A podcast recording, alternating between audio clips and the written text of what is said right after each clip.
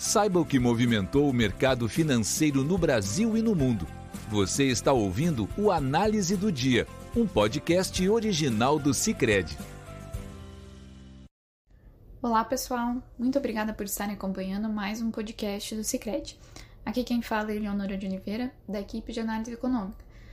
Esta quarta-feira, 9 de fevereiro de 2022, contou com falas de dirigentes de bancos centrais mundo afora ditando um pouco do ritmo do mercado, enquanto aqui no Brasil acompanhamos a divulgação do IPCA de janeiro e dados do varejo, ainda referentes a dezembro de 21. Em um dia de agenda vazia de indicadores no cenário externo, os investidores mostraram apetite ao risco na Europa, em grande parte sendo puxado pelo bom desempenho das bolsas norte-americanas, ao mesmo tempo em que acompanhavam falas de integrantes do Banco Central Europeu, o BCE, e do Banco da Inglaterra, o BOE. O economista-chefe do Banco Central do Reino Unido, ao justificar a alta de 25 pontos base da taxa de juros do país na semana passada, afirmou que prefere que a instituição siga uma postura cautelosa.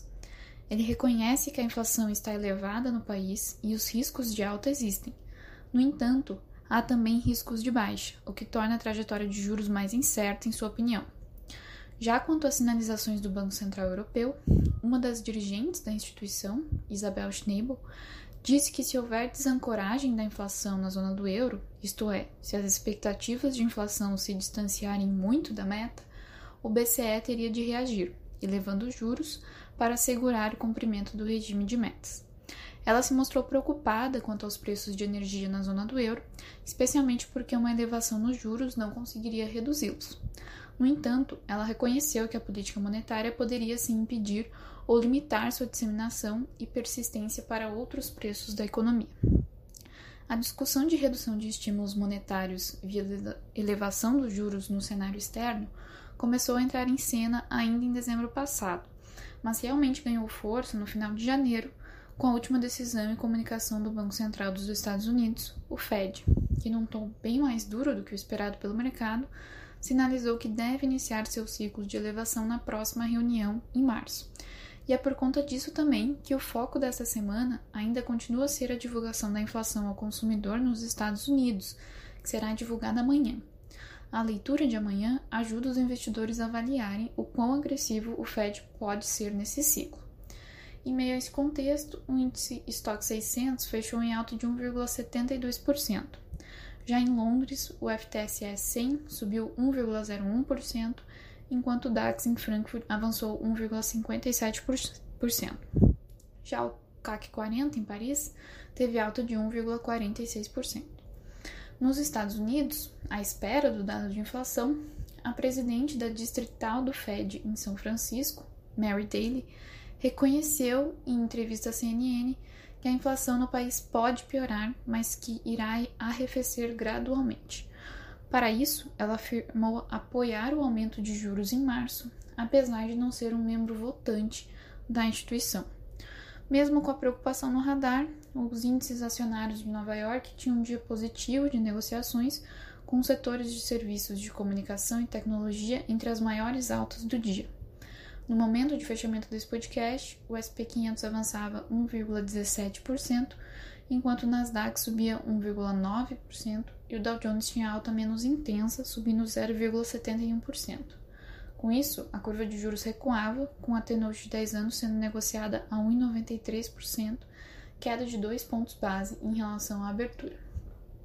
Aqui no Brasil, a curva de juros encerrou a quarta-feira em alta principalmente por conta de falas consideradas duras pelo mercado, expressas pelo diretor do Banco Central do Brasil em evento hoje pela manhã. O diretor de política monetária do BC, Bruno Serra, em participação em evento público, deixou mais claro alguns detalhes do comunicado e da ata da última decisão do Copom, ao afirmar que o ciclo de elevação se estenderá por um par de reuniões, pelo menos.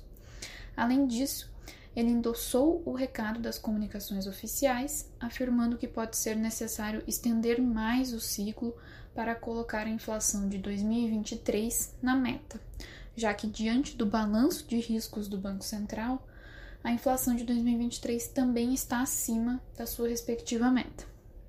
No entanto, ele frisou que o BC não tem a intenção de tomar nenhuma decisão nesse sentido nesse momento. Com um tom mais combativo à inflação, o DI para janeiro 23 fechou com taxa de 12,25%, um aumento de 13 pontos base, enquanto o DI para janeiro 24 subiu 17 pontos base, fechando a 11,72%. Este contexto de forte elevação da Selic, inclusive, penalizava o Ibovespa, que não conseguia surfar todo o humor externo e tinha ganhos mais limitados, especialmente puxado pelas ações do Bradesco por conta do resultado abaixo do esperado divulgado ontem. No momento de fechamento desse podcast, o Ibovespa subia 0,3%, enquanto o dólar fechou o dia em queda de 0,64%, cotado a R$ 5,23, ainda se beneficiando da entrada de recursos estrangeiros no país. O tom combativo à inflação do BC é monitorado pelo mercado, que hoje, inclusive, acompanhou a leitura do IPCA de janeiro. No mês passado, segundo o IBGE, o IPCA variou 0,54% e agora acumula alto de 10,38% nos últimos 12 meses.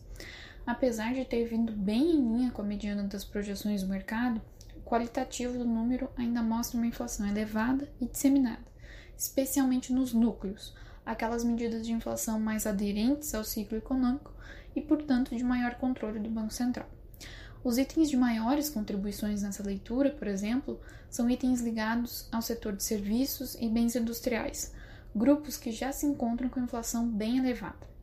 Além disso, apesar da desaceleração da leitura mensal em relação a dezembro, sabe-se que este movimento se deu em grande parte por conta da queda de combustíveis, itens que devem voltar a incomodar as próximas leituras do IPCA. Por isso, o mercado ainda mantém a cautela elevada quanto à inflação. Hoje também foram divulgados os dados do varejo referente a dezembro. No conceito ampliado, que inclui as vendas de veículos e material de construção, o indicador avançou 0,3% em dezembro ante novembro, abaixo do que esperava o mercado, que era de alta de 0,7%. O destaque negativo fica com o desempenho do segmento de hipermercados, supermercados, produtos alimentícios, bebidas e fumo que passou de alta de 0,8% para queda de 0,4%. Essa atividade é a mais relevante para o comércio varejista nacional, sendo muito influenciada pela inflação mais elevada do período. Com o resultado de dezembro, após recuar 1,4% em 2020, o varejo ampliado fechou 2021 em alta significativa, de 4,5%. Já para 2022, o cenário é mais desafiador, mesmo considerando o pagamento do Auxílio Brasil. A incerteza se deve por conta do nível elevado da inflação e a contínua queda dos rendimentos reais dos trabalhadores, aliado a um cenário de taxa de desemprego ainda elevada, mesmo que também esteja em queda. Com isso, pessoal, encerramos nosso podcast de hoje. Obrigada por estarem nos ouvindo. Nos encontramos amanhã. Você ouviu o Análise do Dia, um podcast original do Cicred. Até a próxima!